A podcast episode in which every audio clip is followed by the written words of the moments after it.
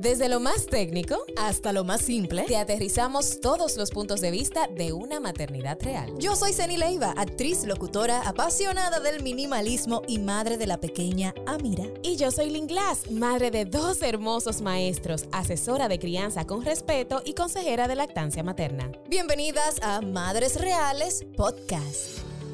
Bienvenidas a todas aquellas madres bellas y preciosas que nos escuchan desde el otro lado de estos micrófonos. Ceni de este lado, acompañándolas como siempre en otro episodio real, con una hermosa historia de amor. Ay, yo sí estoy emocionada. Hola, madres reales, Lynn por aquí y muy, muy emocionada por quienes vamos a presentarles a continuación. Una hermosa pareja de esposos quienes multiplicaron el amor en su hogar con dos hermosos hijos, Miguel Ángel Pimentel Mena y Sheila Zarzuela Ureña de Pimentel.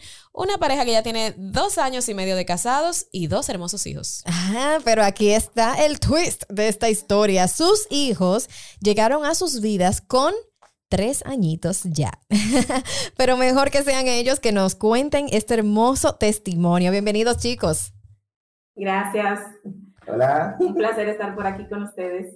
Ay, qué emoción, qué emoción, Miguel, porque yo supe de, de, esta historia cuando todavía no los habían recibido, que me, que me contaron que estaban en los trámites. Tú me contaste, yo me acuerdo. Ajá, y dije, ay, Seni, estoy loca por, porque lo conozcas, porque, porque fue tan lindo. Y me gustaría que ustedes nos cuenten un poquito de, de esa, ese testimonio, porque Miguel colocó en las redes sociales que ustedes se habían imaginado algo antes de casarse y luego la historia, pues ahora es otra, pero con un final también igual de feliz.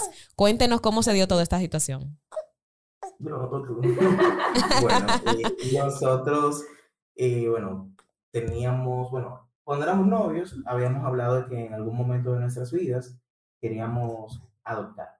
Eh, no sabíamos en qué momento del, del transcurso de nuestras vidas iba a ser, pero era algo que iba a estar dentro de, de, nuestros planes. Pero de seguro a muy largo plazo.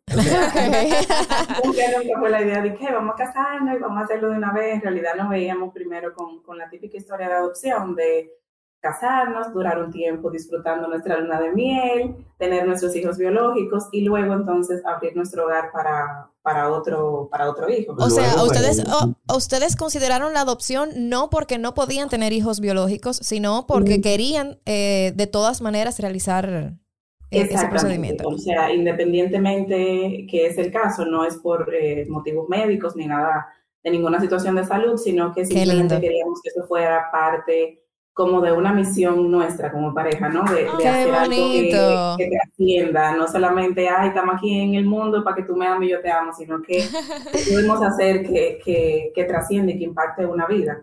Ay, Entonces, qué chulo. Era nuestra decisión desde antes de nosotros casarnos. ¡Wow! ¡Qué lindo! O sea, ustedes lo conversaron desde antes, que era algo que querían hacer. De hecho, sí. nosotros ni siquiera estábamos comprometidos. No, para nada, para nada. Wow. O sea, eso es ponerse de acuerdo. Pero yo quiero adoptar. Mejor ni te meten amores conmigo. Si, si, no, si, si, tú no quieres eso, no te meten amores conmigo. Sí, mira, mi, mi, color favorito es el rojo. Y por cierto, quiero adoptar. wow, pero ahora me causa curiosidad. ¿Cómo surge esa conversación sí. una pareja de novios? Porque yo no hablaba ni... Tú como que no toques esos temas, porque...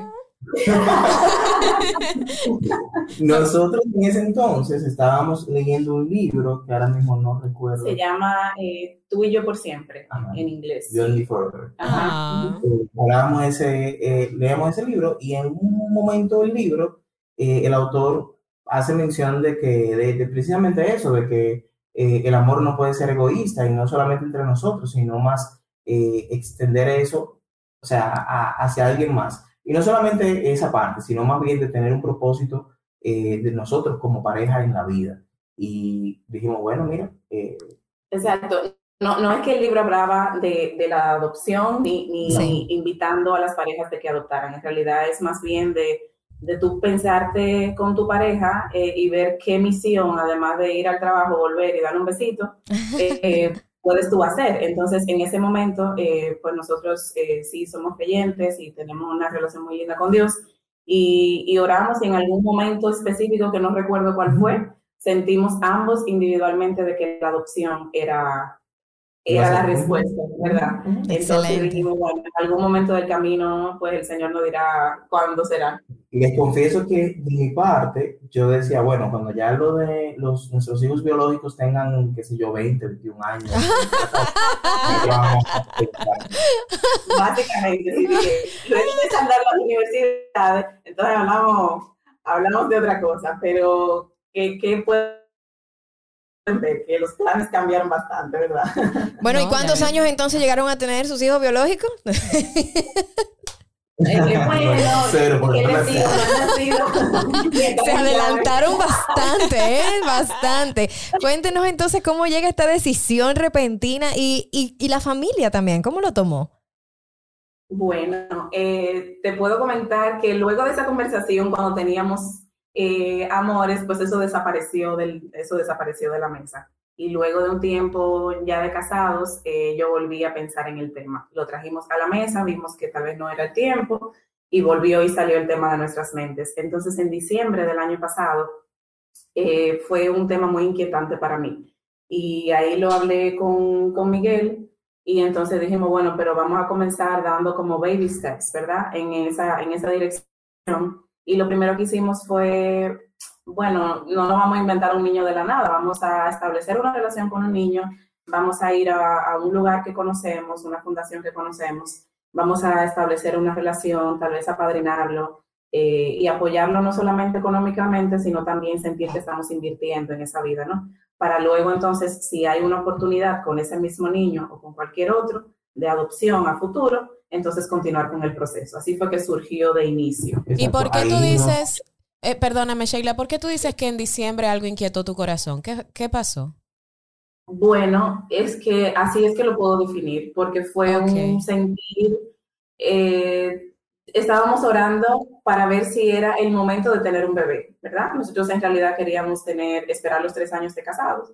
Eh, pero comenzamos a, ver si, qué sé yo, si tal vez antes o, para prepararme, ¿no? Entonces yo comencé a pensar y a soñar, a soñar de que yo siempre he querido eh, tener eh, hijos varones, preferiblemente gemelos, mellizos, y comenzamos a soñar. ¡Qué específica! que, si son, que si son gemelos, si salimos embarazados de gemelos, le vamos a poner nombres que se parezcan, que rimen. Y comenzamos con toda esa... y ahí se comenzó a inquietar mi vida y yo dije, no, pero es que no es el tiempo de yo salir embarazada. Entonces, como que luego dije, bueno, tal vez simplemente vamos a comenzar con, con apoyar a un niño, con tener una, una relación con un niño y hacer como, como parte del ministerio, ¿no? Nosotros no, no, como dice Sheila, en ningún momento lo pensamos de vamos a ir a una fundación, vamos a, a comenzar el, proceso. Simplemente era, vamos a iniciar este, eh, esto, a relacionarnos con un niño y eh, fuimos, de hecho, a la fundación para apadrinar un niño. Apadrinarlo, exacto, sí, que es una... Ni siquiera el interés de traernos a no, para nada, para nada. nada porque sí. Que es bueno que lo sepan para quienes están escuchando que apadrinar es una muy linda opción que se tiene en caso de que ustedes no quieran adoptar un niño. Todos esos niños que están sin familia eh, también reciben este apadrinamiento, que es una forma de ayudarlos en, bueno, en diferentes ámbitos y de hacerle compañía, de ir a visitarlo, de compartir con él, crear una relación con él. O sea que inicialmente eso era lo que ustedes tenían en mente. Así es. Eh, nosotros en el episodio número 23 de Madres Reales Podcast entrevistamos a una madre de corazón también. Ella se llama Lil Blois y ella nos comentaba que em, muchos niños en República Dominicana se quedan sin la opción de ser adoptados porque muchas personas quieren al bebecito recién nacido, lo piden incluso eh, de una forma, de tal edad. Entonces, todos quieren el bebé recién nacido, pero no todos quieren a un bebé de dos años, a un niño de tres, un niño de cuatro, eh, porque quieren recibir un bebé en sus brazos. ¿Cómo fue en el caso de ustedes? ¿La edad eh, ¿Era, requisito? ¿Era un requisito?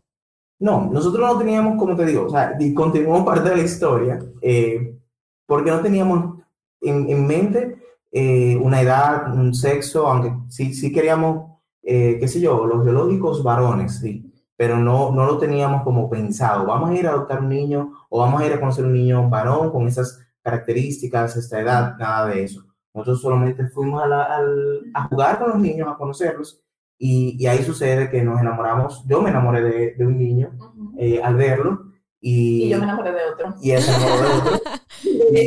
De hecho, creo que, creo que parte de no tener esos, eh, esos requisitos, esos estándares, es porque lo que nos movió no fue queremos tener un niño hecho a nuestra medida, sino que queremos servir a quien sea. Podría ser un teenager, podría ser un, un bebé, podría ser un niño, tres, cuatro años, no importaba. En realidad estábamos ahí simplemente para, para servir a quien, Excelente.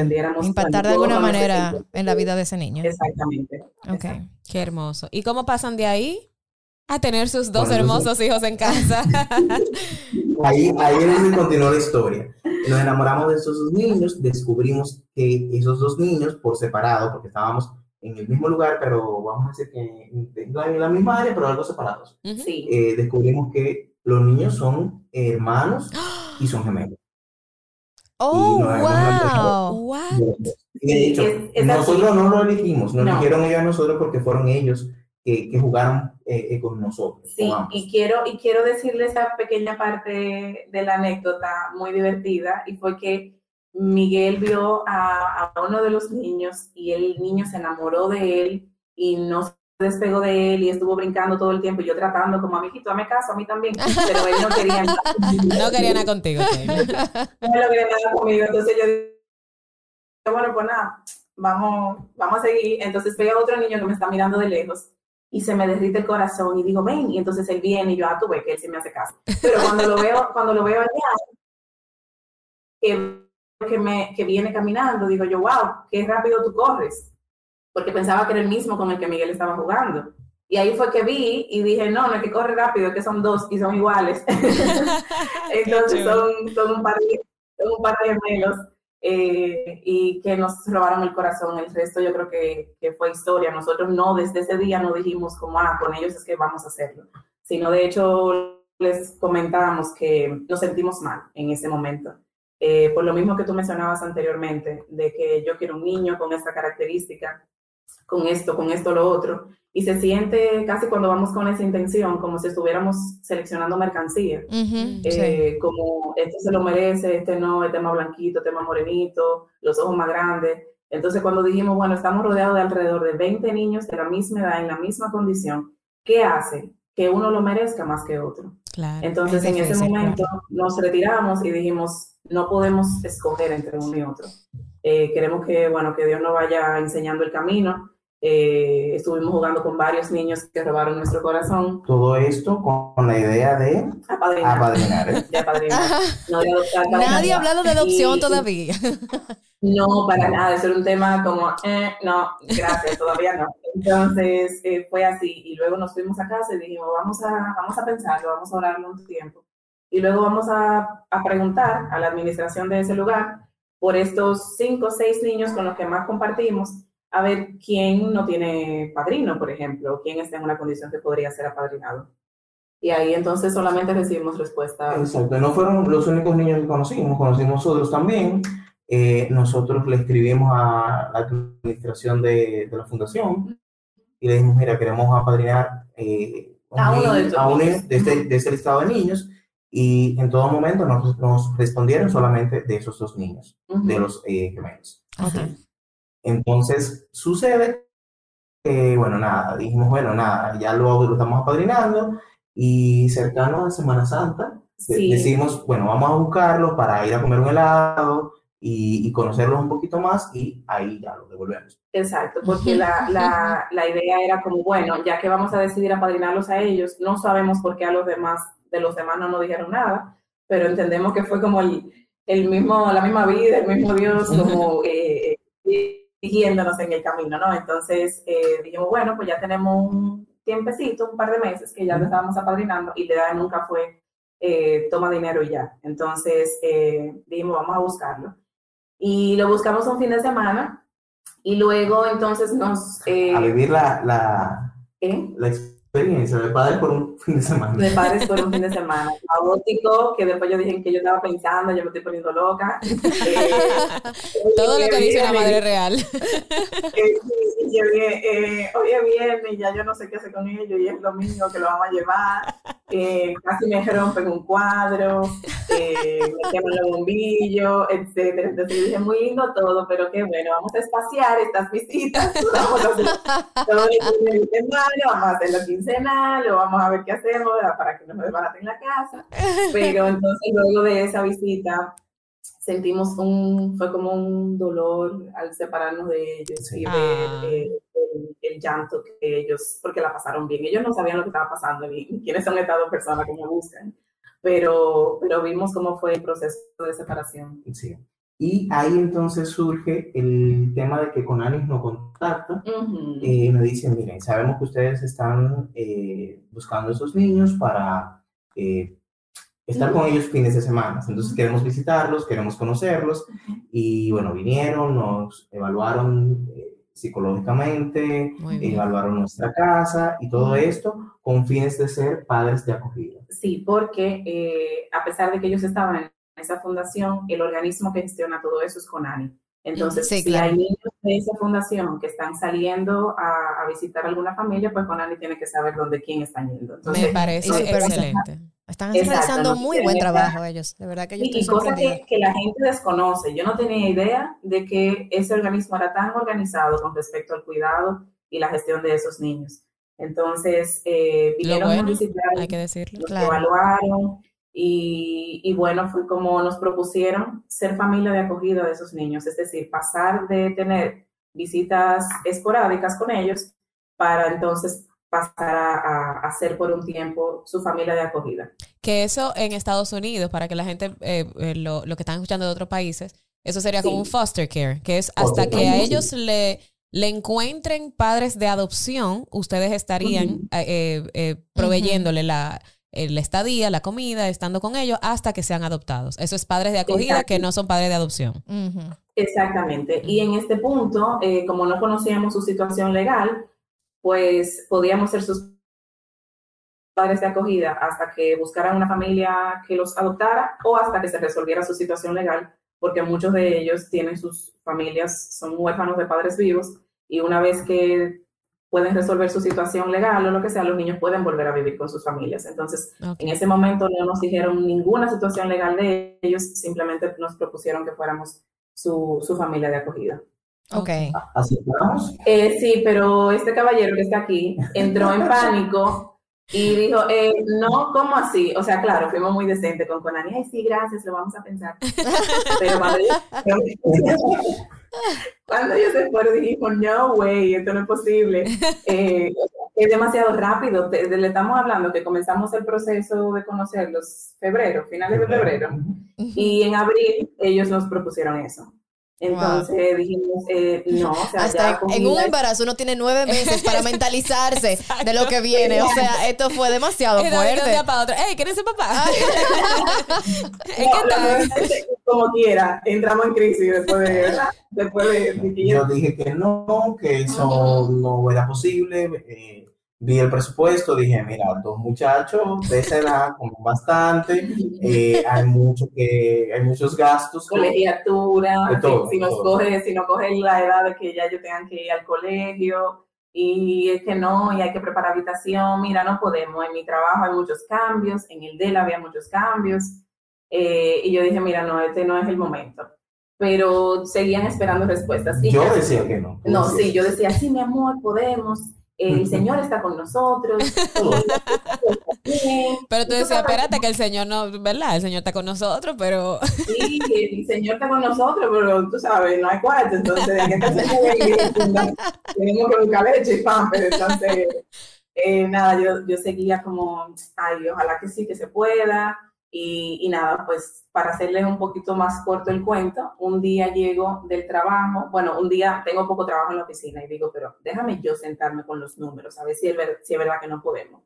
Y yo no, no fue que no me dio, no fue que dio negativo. Yo digo, que okay, señor, seguimos como, como padrinos de los niños y vamos a decir que simplemente esa opción no, no la vamos a aceptar. Y ese día llego a casa derrotada, ¿verdad? Sin ánimo, y me encuentro con, con Miguel que tiene una sonrisa y me dice, mi amor, eh, si yo te digo que sí, que sí podemos, ¿qué tú dices? Y yo, que te está poniendo loco porque mira la lista y no podemos. mira que esto me está dando negativo, Miguel. Exacto, y me dice, bueno, pues ya no te va a dar negativo porque, señores... Hay un, hay un dinerito que entró. Hay que un- vamos exactamente, entró un dinerito Wow. importante que no, estábamos, que no estábamos esperando. Y dijimos, bueno, pues ahí está la cama y la preparación de la habitación. Y, y recién Miguel había hablado con su mamá, su mamá le dio muchas palabras de aliento. Entonces, con su aliento, él me alentó. Y, dijimos, pues, señor, si así, así como apareció ese, ese dinerito, ¿verdad? De la Sí. nada, y ya tenemos para preparar su habitación, confiamos en que tú vas a seguir proveyendo. Ah, Y tú ves que los niños vienen con el pan abajo del brazo y la gente no cree. pero no pero ten cuidado, ¿eh? ten cuidado. No pregones mucho eso, porque aquí hay una situación crítica también. No, pero, pero miren qué chulo, porque su corazón estaba dispuesto y ustedes, ustedes que son muy creyentes, lo único que le estaba tal vez parando era la parte económica. Y Dios dijo, ah, pues ese es el problema, vamos arriba. Definitivamente. Y yo dije, bueno, señor, tenemos muchísimo miedo porque la parte económica era la más obvia, pero hay muchísimo miedo de cómo lo vamos a hacer. Yo nunca, nunca hemos sido padres, no sabemos, bueno, tenemos un perrito y cuando no queremos saber de él, pues lo ponemos en su cuarto. Entonces, no podemos hacer lo mismo con los niños. Entonces, ¿qué vamos a hacer? ¿Qué va a decir nuestra familia? Eh, ¿Nos va a apoyar? Eh, porque nuestro matrimonio está todavía muy, qué sé yo, prematuro para, para lo que habíamos soñado del tiempo adecuado para tener hijos. Entonces, había muchos miedos, pero dijimos, Señor, sí, si tú llamas, queremos decir que sí. Ahí tus, eh, los padres de mi esposa eh, quedaron en shock. Sí. Ellos no se lo creían y decían, pero esto es temporal, esto es... ¿Cómo es que definitivo". funciona el asunto? ¿Cómo, cómo así que en dos semanas ya ustedes ya llevan a vivir como ustedes? Y yo, sí, mira, mami. Entonces le hicimos la historia. Ellos no estuvieron, vamos a decir que... No apoyaron mucho la idea. hija, Me apoyaron porque soy su hija. Ok. pero no, pero no entendían muy bien en el momento, entendían que tal vez era un poco apresurado, que no estábamos en el, igual, en el momento económico ni, ni de la relación para tener, para afrontar este reto tan grande. Eh, pero creo que con la decisión que ellos vieron en nosotros, respetaron y se montaron en el barco con Excelente. nosotros, aún con todas las dudas del mundo. Qué De mi lado entonces fue Lo contrario. todo lo contrario. Yo tenía mucho miedo al momento de, de darle la noticia. Y de hecho, yo di la noticia una semana antes de que los niños vinieran a vivir con nosotros. Ay, mi Yo madre. estaba cargando. Ay, ay, ay. Eh, nada, yo tenía mucho, mucho miedo. Mi mamá sí me, me apoyó muchísimo. Pensaba que mi papá me iba a decir, tú te estás volviendo loco, mis tías, nada, todo, todo lo contrario. Eh, recibí muchísimo, muchísimo apoyo y me dijeron, vamos arriba, estamos, todos estamos en esto. Y creo que así fue como que la noticia. Sí, Eh, gente muy cercana también nos, nos dijeron, por ejemplo, eh, lamentable, gente que no entiende lo que es, el, el- el- lo que es esto, Sí. Dice, no, pero mira, yo cuando adopté mi- mis, mis dos perritos, yo busqué uno primero, después el otro, porque ustedes lo hacen así. Ay, Eh, mi oh, wow.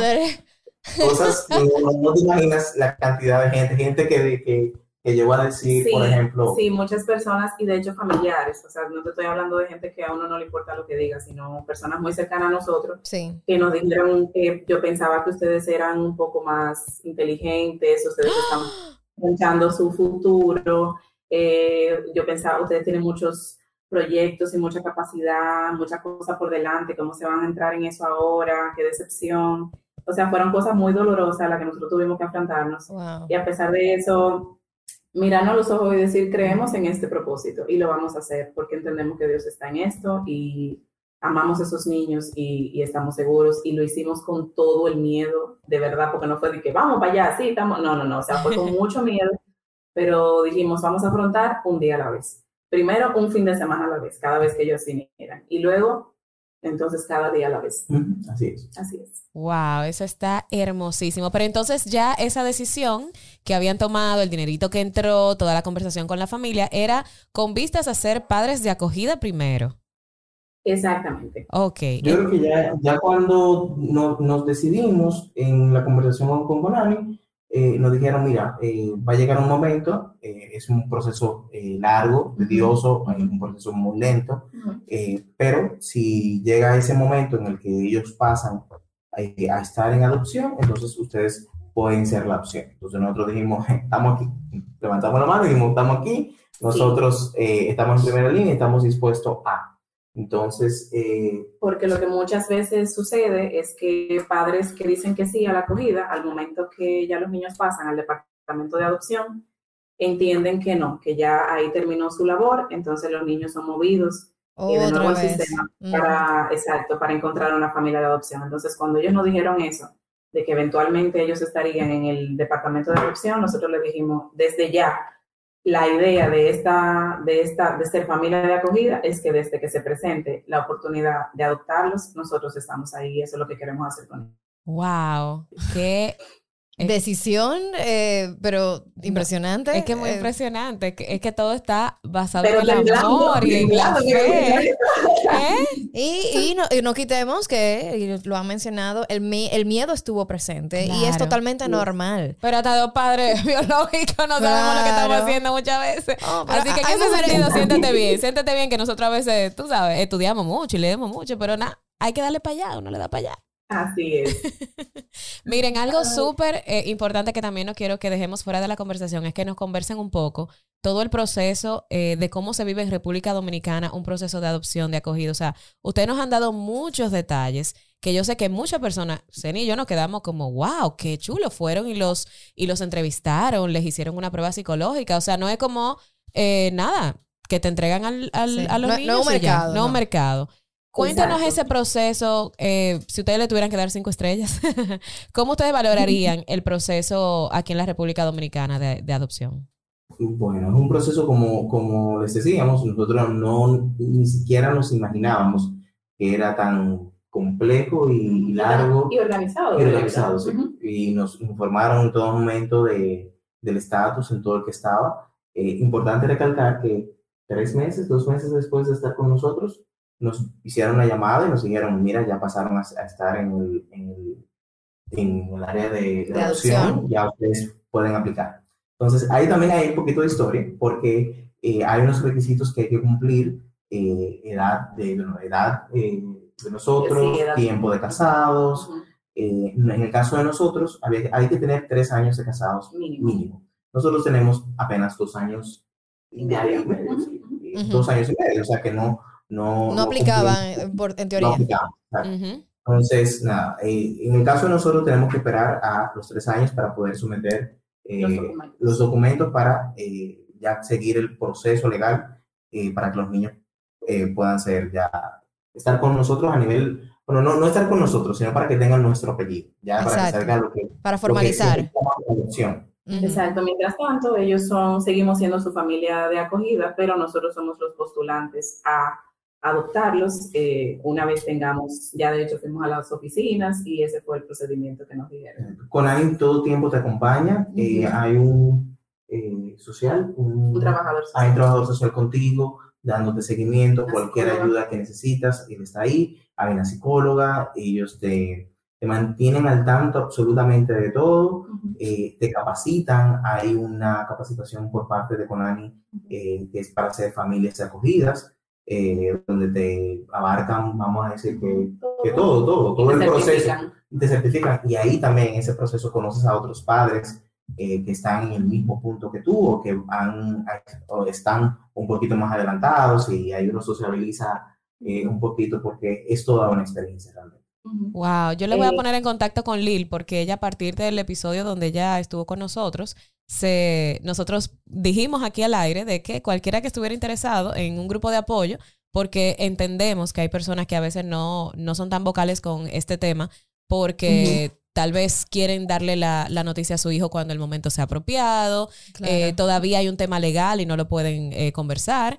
Eh, por eso me alegré tanto que ustedes compartieran esta historia, porque de repente esto está en la mente de otros padres eh, de corazón que dicen yo quiero, pero tengo miedo, pero no sé cómo es el proceso. Y qué bueno que hayan grupos de apoyo, que hayan personas que quieran compartir su historia para, eh, no sé, incentivar o apoyar o, o que otros se sientan, wow, no me siento tan solo en este sentimiento. Eh, que a veces puede provocar esta situación. Entonces, lo voy a poner en contacto porque de repente ustedes pueden armar algo muy lindo y, y esto de verdad se puede incluso multiplicar, que es la idea siempre. hay, hay personas que creen que este proceso es un proceso costoso, que no es absolutamente nada costoso. El costo de esto es cero pesos, estar disponible. Conani tiene toda la O sea, esto es, está para quien realmente lo quiera. Y como decían hace un rato, en el proceso hay muchísimos niños que eh, ahora mismo no están siendo adoptados o no están en una familia de acogida eh, porque quieren eh, específicamente un niño de, tal edad, de tal color, de, y por eso hay muchos padres que están en lista de espera y también hay muchos niños que también están en lista de espera. O sea que tal vez el proceso de ustedes fue más rápido precisamente por la edad. Tenían la, y tenían la apertura de sencillamente... porque creo que hay dos, hay dos maneras ambas tienen su, su, proceso y su protocolo y de hecho cada niño es una historia.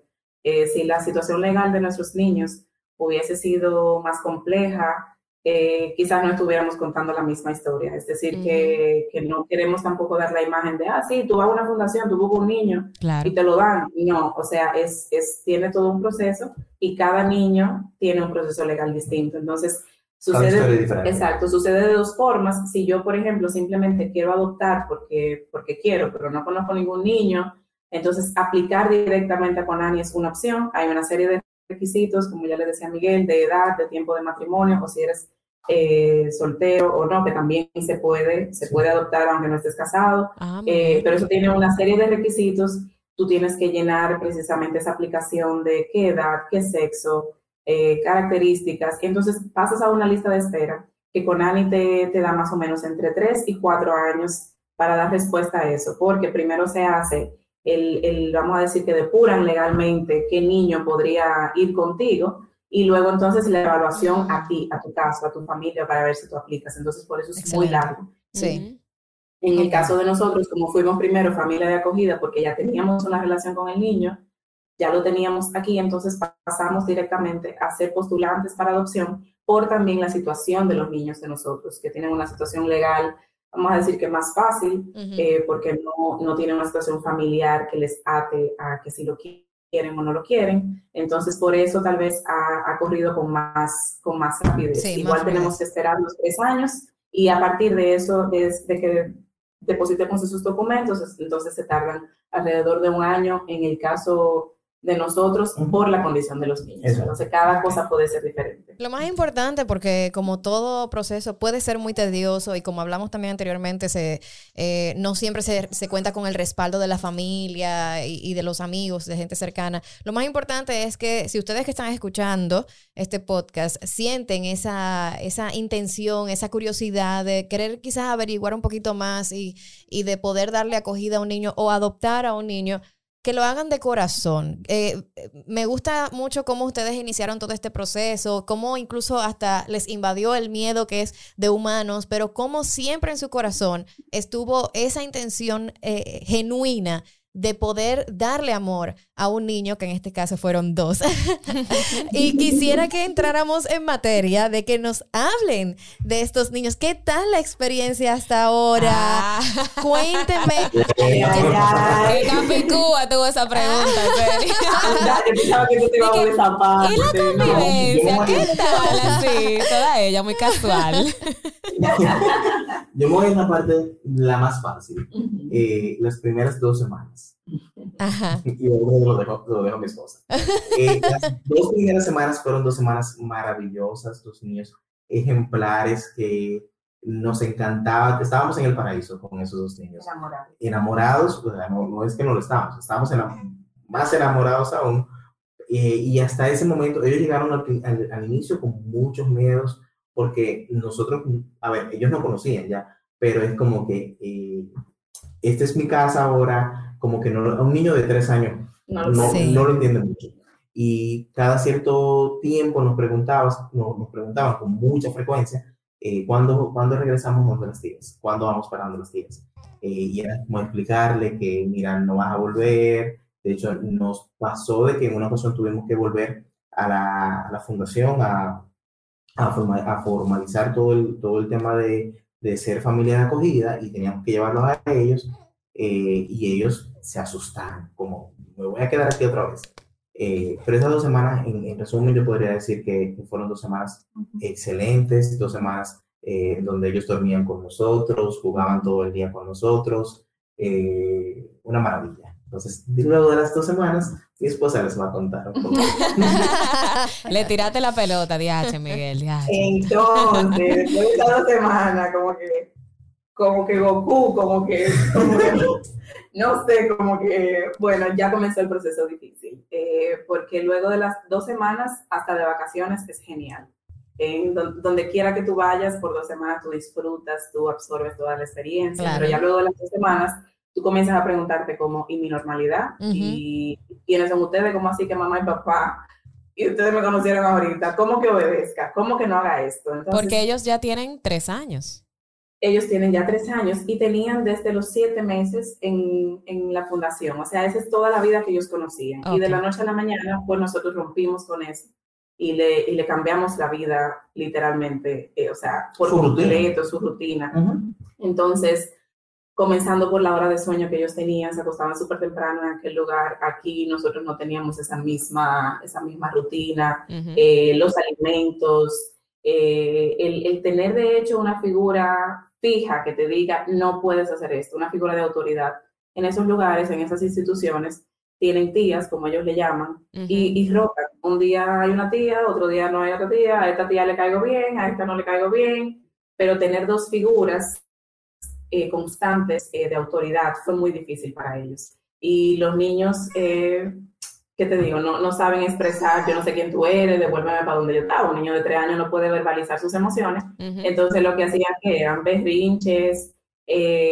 o sea, yo te digo que enciendo carrito, me lo mandaron todo atrás, me mandaron todas las tazas atrás. Aquí las tazas que se rompieron por primera vez fueron ellos, rayando las paredes, lo cual es normal. Eh, que un niño raya las paredes, eh, pero lo que no era tan normal era la reacción al decirle que no.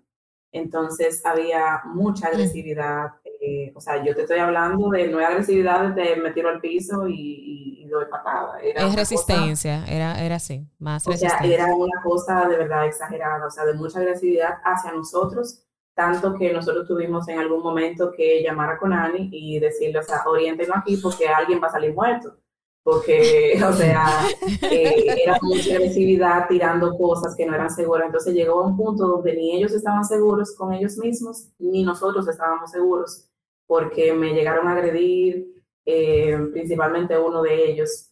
Eh, y entonces tuvimos que llamar a Conani y nos recomendaron que cuando llegara a ese punto lo pusiéramos en un lugar seguro, aislado, donde no se pudiera dar ningún golpe, pero donde tampoco me pusiera en riesgo a mí ni a mi esposo. Entonces fueron muchas noches de, pesadillas donde despertaban en las noches llorando, eh, muchas fobias, miedo al agua, miedo a, la oscuridad, miedo a ciertos términos.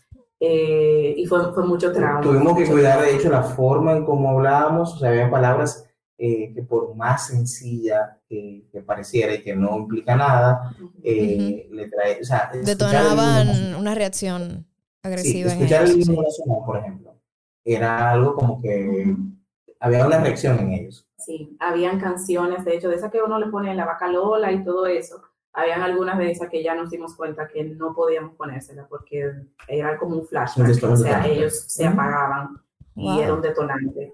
Eh, a veces términos como eso mismo, como, como tía, eh, detonaba algo en ellos, eh, cualquier cosa, o sea, era mucho, porque estaban en una en una actitud de supervivencia. O sea, es que si tú me miras mal y yo te siento como que eso es una amenaza, pues yo me voy a defender. Porque el, el cableado cerebral que tienen esos niños es de supervivencia. Están, están actuando desde la amígdala, desde o peleo o salgo corriendo. Entonces. Eh, hablando Chela psicóloga. Sí, perdón. No, pero, no, no, no, pero me encanta escucharte hablando así porque se nota, se nota que ustedes están tomando esto en serio y se nota que ustedes saben que todo eso puede ser esperado en, niños con un proceso de adopción y más con la edad que tenía. Por eso incluso pregunté, porque, porque es lo que tú dices, Sheila, es, em, ellos tenían un apego muy desorganizado, un apego ambivalente de cualquier otro tipo, menos el seguro. Menos el seguro porque al final del día estaban con diferentes personas, estaban en diferentes situaciones y ahora esta estabilidad ellos la no la resisten porque no, esa paz para ellos no es lo normal.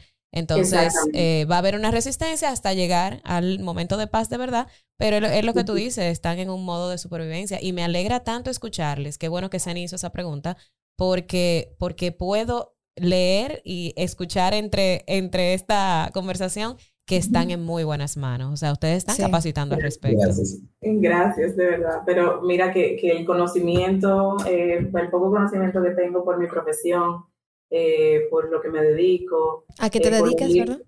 Eh, yo soy psicóloga, ah, psicóloga general, soy logoterapeuta. Excelente. Ay, pero en, mi práctica, en, mi práctica, me he dedicado más a la estimulación temprana con los niños. Yo trabajo, de hecho, eh, para un ministerio y nosotros hacemos desarrollo comunitario en comunidades vulnerables aquí en Santiago y, y con lo que trabajo con niños normalmente. Entonces, ya yo estaba como preparada. Me comí un par de libros antes de que ellos llegaran pero mira, hay veces que ese conocimiento se queda ahí arriba. Claro, porque no es lo mismo vivirlo. Y es muy diferente, como dicen, no es lo mismo llamar al diablo que verlo llegar. Y nosotros, eh, en realidad fue así. Yo sabía que me iba a encontrar y que estábamos trabajando desde el principio con niños trauma.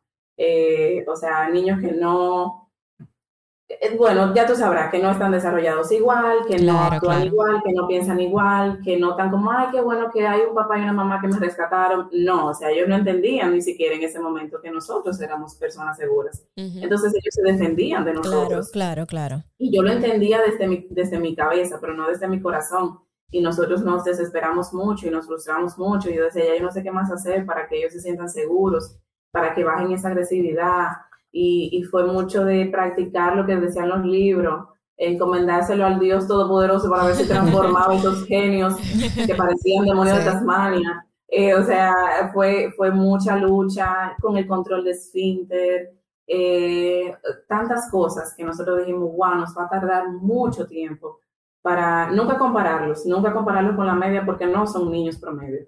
Eh, pero sí tal vez tratar de empujarlos un poquito más a que, a que sean lo más saludables posibles. y, y, para nuestra sorpresa, pues lo hemos alcanzado. Ha sido duro, de verdad. Ha sido largo el camino. No te voy a decir que no, no te podemos decir que no. No podemos decir a la gente, ay, si usted quiere adoptar, esto es para todo el mundo. Esto no es para todo el mundo. Eh, o sea, es recordarse cada día que usted se levanta el propósito de por qué tú lo estás haciendo. Porque si pierdes eso de vista, de que estás tratando de impactar y amar a un niño que de otra manera no lo hubiese sido, si pierdes eso de vista, te vas a quedar en el camino porque es muy difícil, principalmente para nosotros, que son nuestros primeros hijos. Claro. No, y mira, de verdad que, que se me arruga el corazón escuchándote hablar, porque eso, tú dijiste algo muy clave, no es para todo el mundo, porque recibir esa, esas reacciones de ellos que tú sabes en libro que he esperado, pero que en la práctica toma, porque imagínate, hasta con los hijos de uno, que, que uno, parió pierde la paciencia. Uno pierde la paciencia y yo sé, yo hablo todos los días de lo terrible doy, yo hablo del cerebro y yo sé que las neurociencias, pero conchale, cuando me hacen una rabieta, yo soy humana. Óyeme, espérate, somos humanas y hay días que estamos en modo paciencia y estamos calmando tu amígdala y todo lo que tú quieras, pero hay días y días. Entonces, eh, qué bueno que tú dices eso porque... Eh, óyeme, esos niños necesitan todavía personas mucho más fuertes porque necesitan más, necesitan más y es la realidad, necesitan más. Así que me alegro muchísimo escuchar eh, todo lo que ustedes em, están diciendo. han servido de transformación para esos niños y... Eh, y si ustedes pueden, nos dan esperanza también.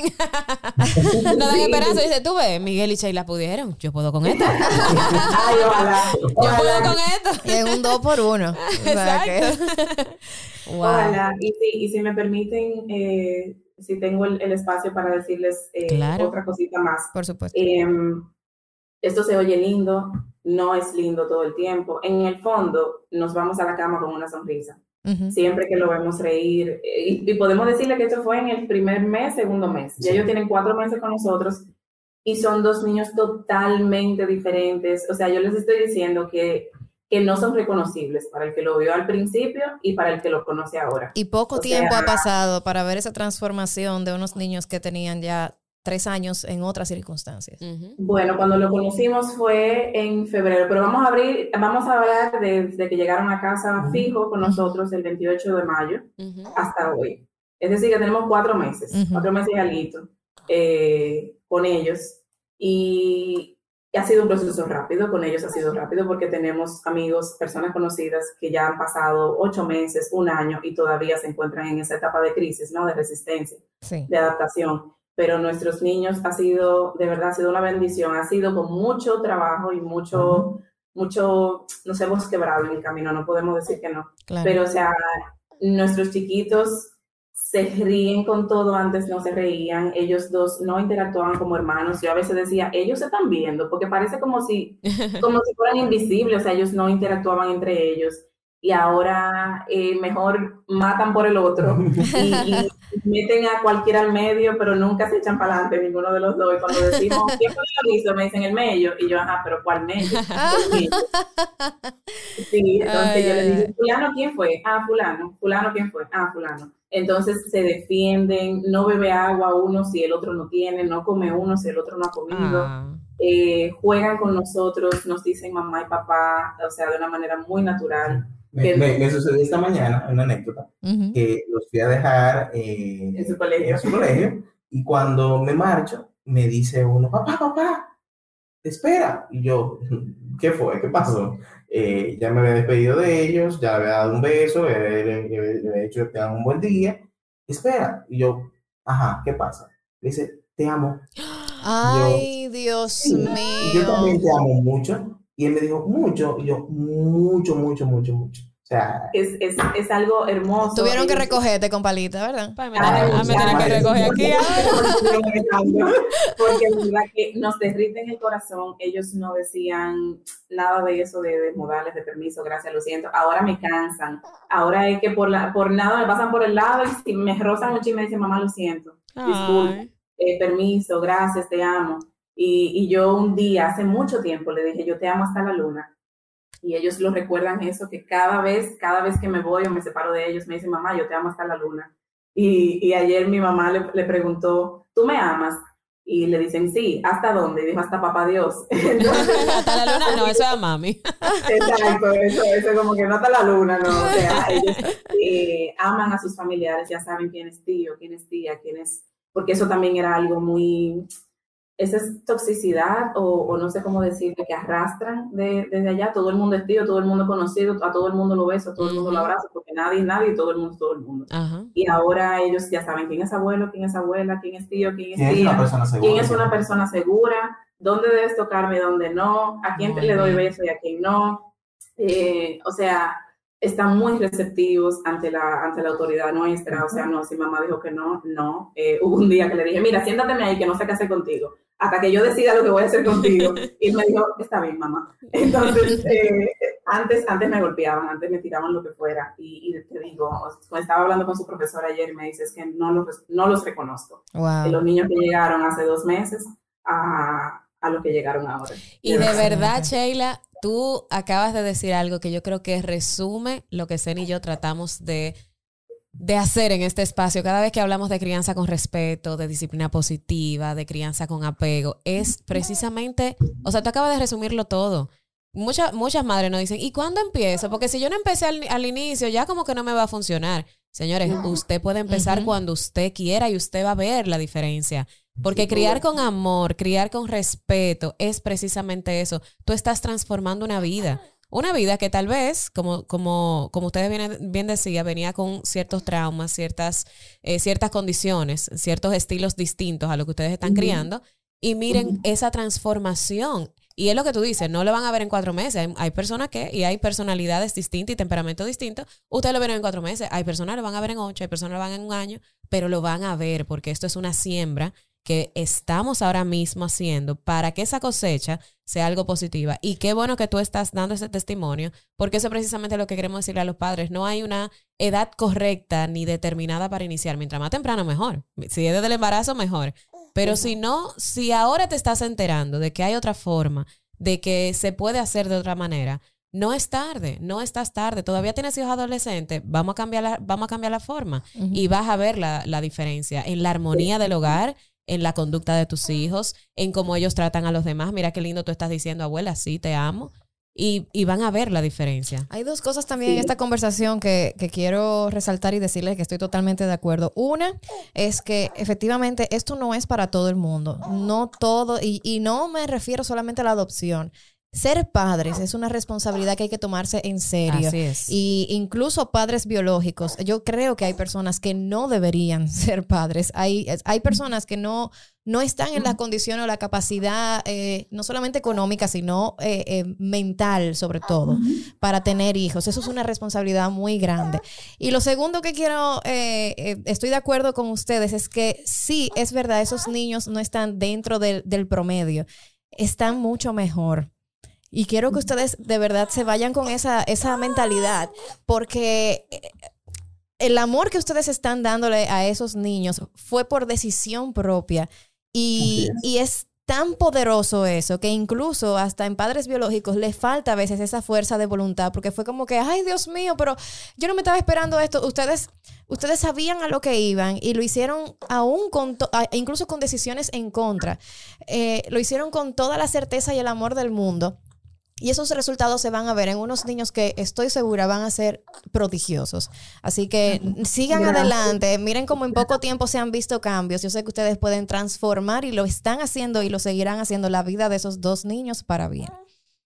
De verdad, muchísimas gracias por esa palabra, porque siempre, de cuando en vez, necesitamos esa palmadita y decir, wow, de verdad podremos, de verdad de verdad, de verdad tenemos la fuerza para seguir. Muchas veces hemos dicho, Señor, ¿hasta dónde? ¿Hasta cuándo? Esto no, esto no es fácil. Y, y si me permiten decirle, bueno, a ustedes y a todas las madres, padres que nos escuchan, eh, el amor transforma. Es una cosa que yo no sabía, era algo muy abstracto hasta que yo me convertí en madre de mis dos hijos. O sea, el amor transforma. Al principio, esas primeras dos semanas fue idílico, eso fue precioso Em, luego se hizo muy difícil, ahí comenzamos con la guerra de poder, a tratar de, cambiar esos comportamientos. Y, recientemente, que hace como un mes más o menos, hace un mes y medio, yo me quebré, o sea, eh, me quebré y no estoy hablando de que me puse en el balcón a llorar como casi toda la semana, que yo me voy al balcón con una copa de vino y lloro y digo, bueno. Pero no, pero esta vez fue, esta vez me quebré, o sea, yo tuve un, un breakdown mental emocional. Eh, yo tuve que estar en manos de, de, mi médico. Yo soy fiel defensora de que tenemos que quitar ese, ese que hablar de la salud mental es un tabú. Eh, no nos sentimos avergonzados cuando decimos tuve cáncer y soy sobreviviente de cáncer o tengo diabetes y estoy echando para adelante. La salud mental es una realidad y la enfermedad, la enfermedad mental es una realidad. Y, yo, y yo enfermé mentalmente porque, porque fue un cambio demasiado grande, fue un cambio drástico eh, que requirió de mucha fuerza de mi parte, de no descansar cuando necesitaba, de, de, ser fuerte cuando quería quebrarme, ser fuerte por ellos y ser fuerte por mi esposo, eh, para no echar para atrás, para no devolverlos, como mucha gente dijo, ah, pues devuélvelo entonces, si está muy difícil la situación, tú todavía tienes la opción, esos niños no son legalmente de ustedes, para nosotros nunca fue una opción. Eh, el punto no es devolverlo, el punto es ver cómo de una manera saludable podemos seguir. Entonces yo llegué a un punto donde yo les estaba haciendo daño con mi actitud. Yo estaba muy, tenía mucha agresividad, mucha ira reprimida. Ellos representaban inconsciente y conscientemente para mí, representaban como, wow, me quitaron mi espacio, quitaron mi paz. Eh, ya nada es igual gracias a ellos. Y fue mi decisión, pero fue difícil para mí ver que esa decisión ya no hay vuelta atrás y, y, con uno de ellos, que es el, el que ha mostrado más eh, desafíos ¿no? de conducta, eh, yo sentía cierto rechazo, ya yo no quería ni que me pasara por adelante, le hablaba mal por cualquier cosa, y estoy abriendo mi corazón para que cualquier persona que escuche no siente como, como, wow, yo no tengo remedio, qué mala madre soy. No, o sea, son cosas que pasan y yo, gracias a Dios, a tiempo pude decir, mira, la idea nunca fue sacarlo de un lugar para retraumatizarlos. Eh, la idea nunca ha sido que ellos pasaran de un lugar no seguro a sentir que su propia mamá es una persona no segura, es una persona tóxica porque me rechaza, porque es agresiva conmigo y no físicamente, sino con mis palabras, mis actitudes. Y, y yo fui donde el doctor y fui diagnosticada con un estrés postraumático. Claro, es decir, claro. vivir con unos niños con trauma, vivir con personas con trauma. Tú vives un trauma secundario. Claro, el desgaste del cuidador. Afecta, afecta tu situación emocional. Eh, su instinto de supervivencia activó mi instinto de supervivencia. Y ya llegó un, punto de tanta agresividad de ellos hacia mí, y a mí en mi casa nunca me habían dado ni una pela ni un pellico cuando yo era chiquita, fue la primera vez que yo viví violencia física hacia mi persona.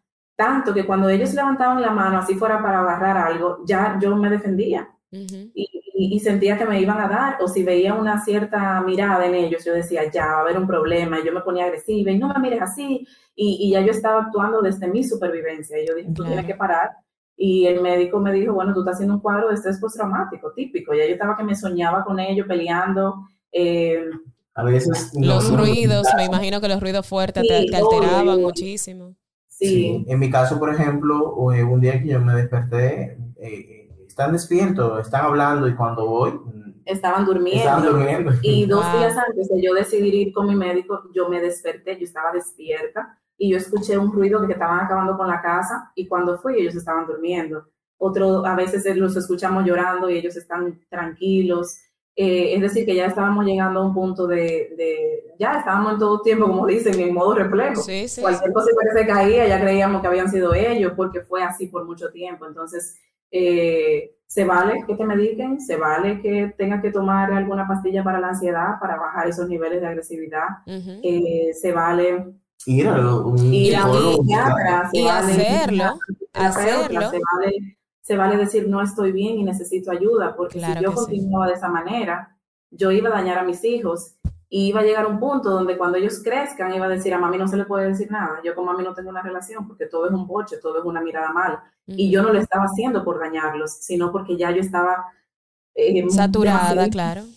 Negativamente por, por el trauma que fue para nosotros. Entonces, eh, que sepan que eso es válido. Gracias a Dios, ya yo tengo unas semanas estable, que me siento bien, que disfruto mis hijos, que lo miro y me derrito y tengo hasta que irme de ahí porque si me quedo mucho lo apoyo en todo, no le, no le pongo consecuencia ni nada. Hubo uno que me puso medio de malcriado ayer y, y, yo le dije, bueno, mi amor, la consecuencia es que te tienes que quedar ahí, eh, no puedes jugar con, con, Y me dijo, mamá, perdón, por favor, perdón, mamá. Y tú casi que ahí es lo que tú quieras.